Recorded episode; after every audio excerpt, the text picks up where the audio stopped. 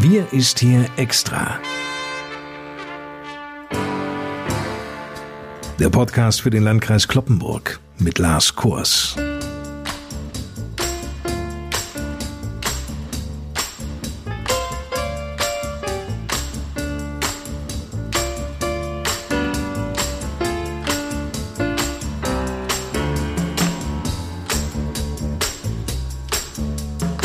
Moin zusammen und willkommen. Das ist schon beeindruckend und macht auch sprachlos zu beobachten, in welcher Geschwindigkeit die Corona-Infektionszahlen zurückgehen.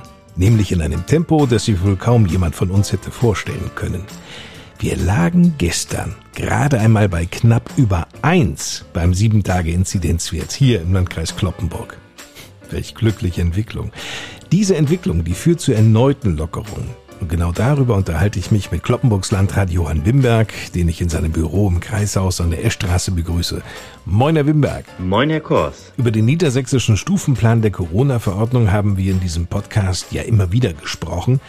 Neu ist für mich allerdings, dass es sogar dabei eine Stufe Null gibt.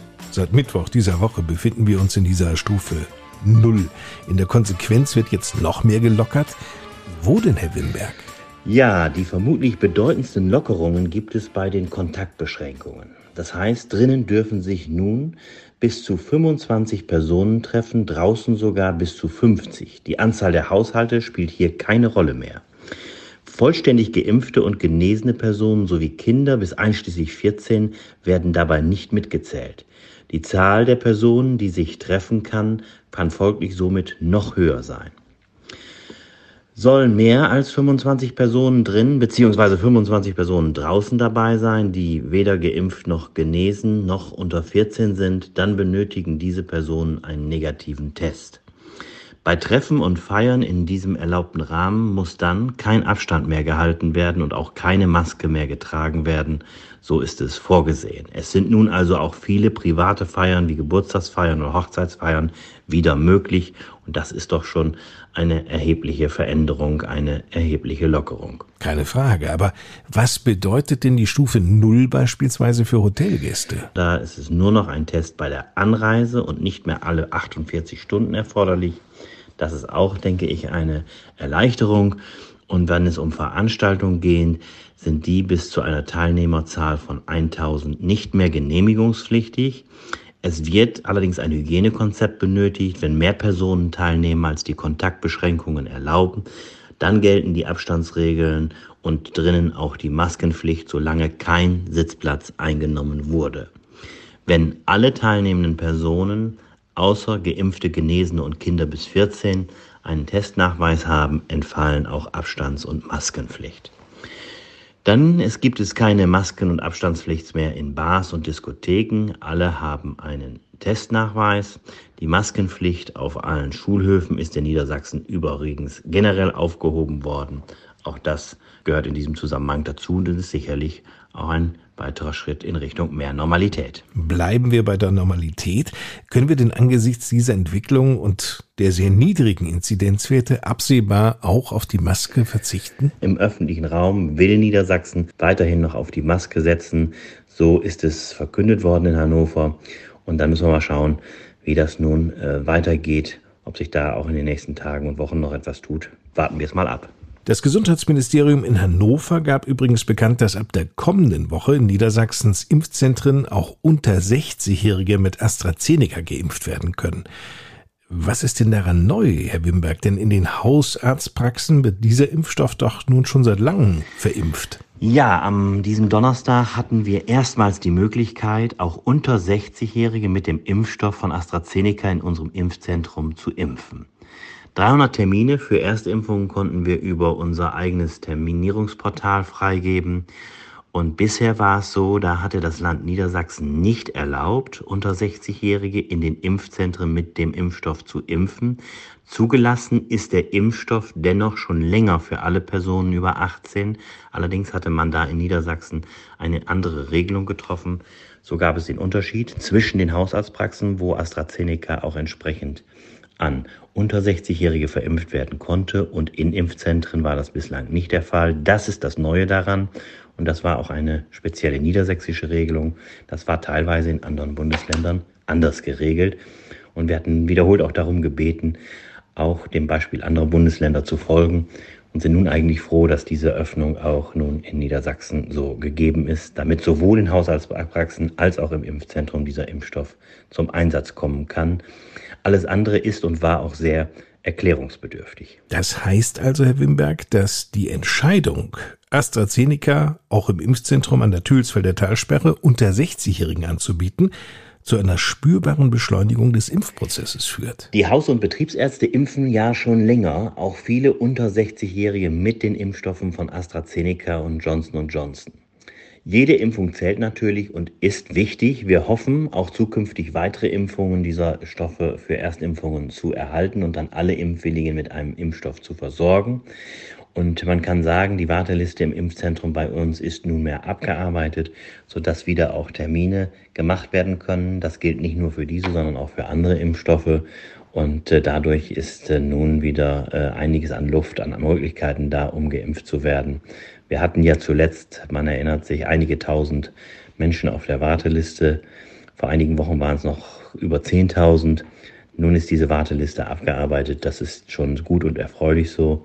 Und wir hoffen auch, dass die Impfbereitschaft weiter anhält, damit wir eine weitere Durchimpfung der Bevölkerung hinbekommen. Denn auch wenn die Inzidenzen jetzt sehr niedrig sind, wir sollten uns, zumindest auch alle Nicht-Geimpften, sollten sich nicht in Sicherheit wiegen.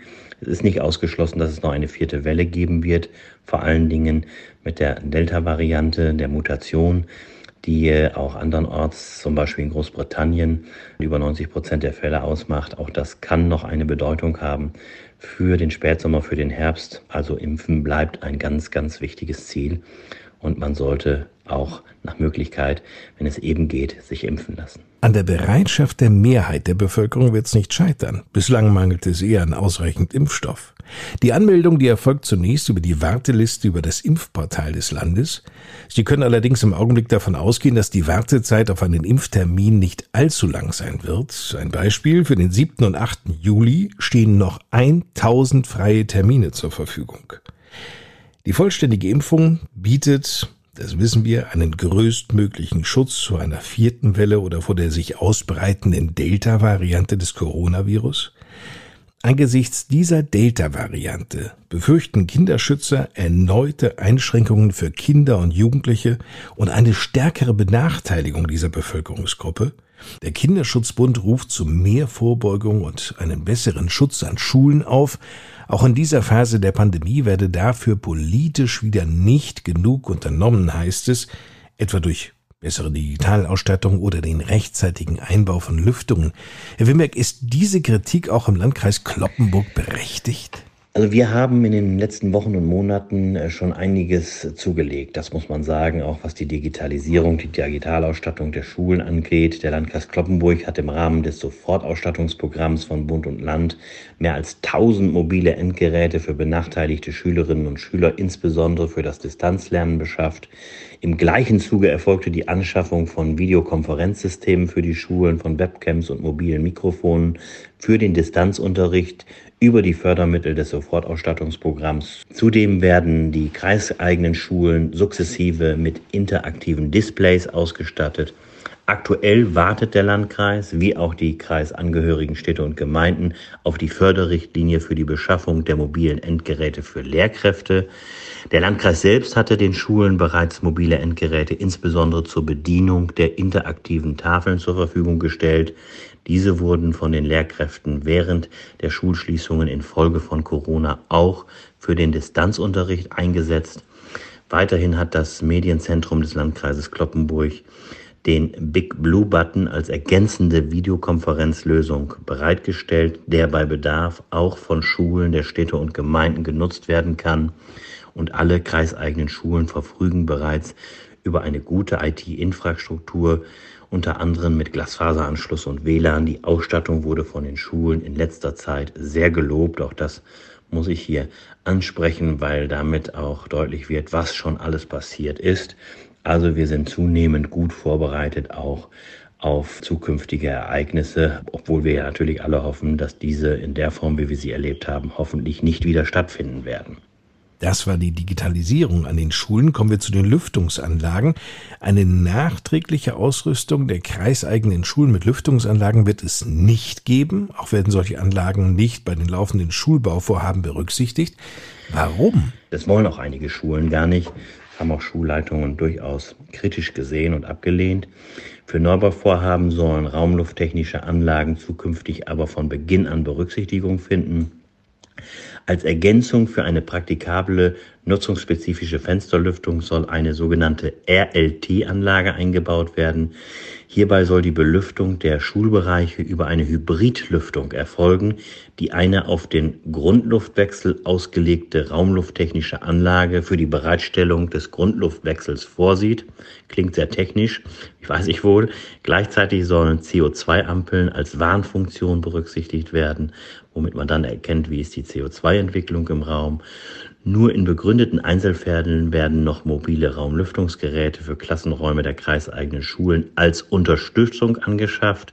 Den Schulen werden für die Jahre 2021 und 2022 Budgets zur Anschaffung von mobilen CO2-Ampeln sowie äh, für die Bestandsgebäude dann auch zur Verfügung gestellt. Man muss eines sagen, die, der beste Luftfilter nützt überhaupt nichts, wenn das Lüften ausbleibt, denn eine Maschine kann keine Frischluft in den Raum hineinlassen. Die muss schon von außen kommen. Und deshalb bleibt auch mit den entsprechenden technischen Einrichtungen das Lüften eigentlich ein oberstes Gebot.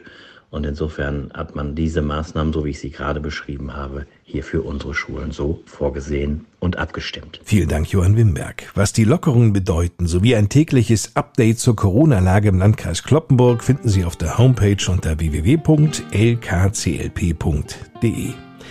Danke Ihnen für Ihr Interesse. Nächsten Freitag hören wir uns wieder. Bis dahin Ihnen eine gute Zeit. Mein Name ist Lars Kors und ich gebe zum Schluss wieder ab an Landrat Johann Bimberg im Kreishaus an der Eschstraße.